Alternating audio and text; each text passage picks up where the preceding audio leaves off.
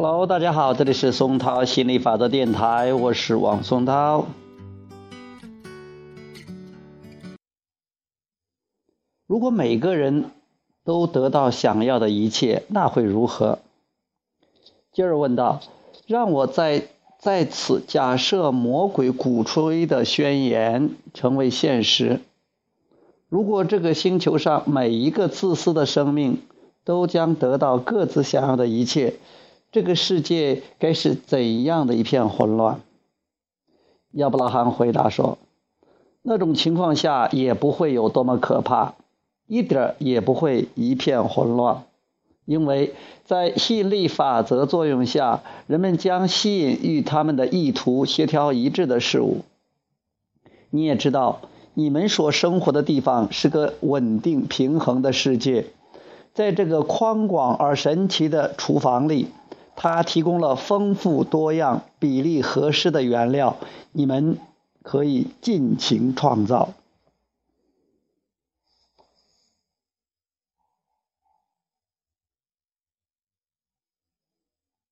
嗯。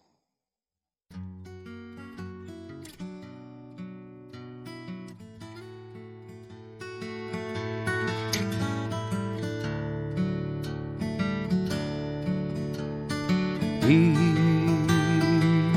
was a friend of mine. He was a friend of mine. Every time I think of him, I just can't keep from crying. Cause he was a friend of mine. He died on the road. He died on the road. He just kept on moving,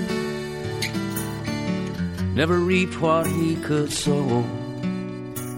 And he was a friend of mine.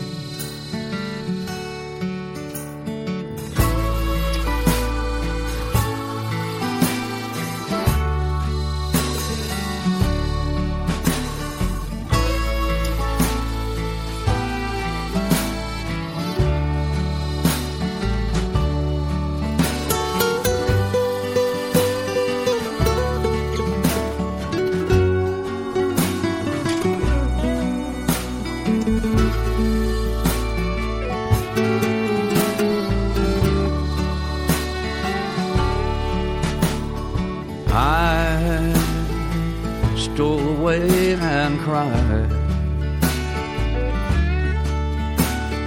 I stole away and cried. Cause I never had too much money.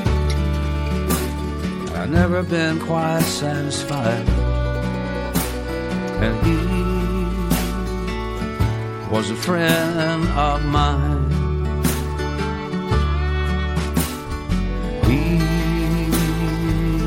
Never done no wrong.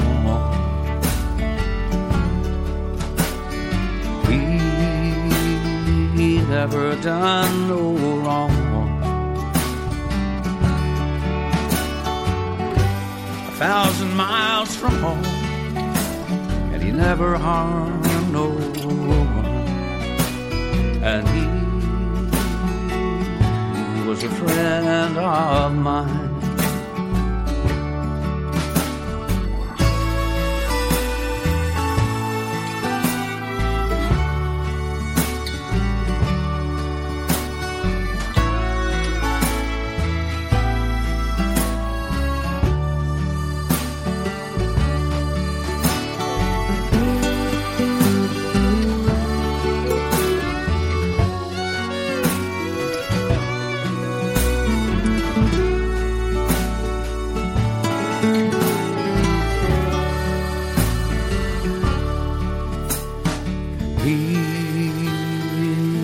was a friend of mine.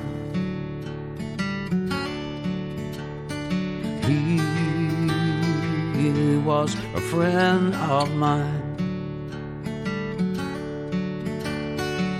Every time I hear his name, Lord, I just can't keep from crying. Cause he was a friend of mine.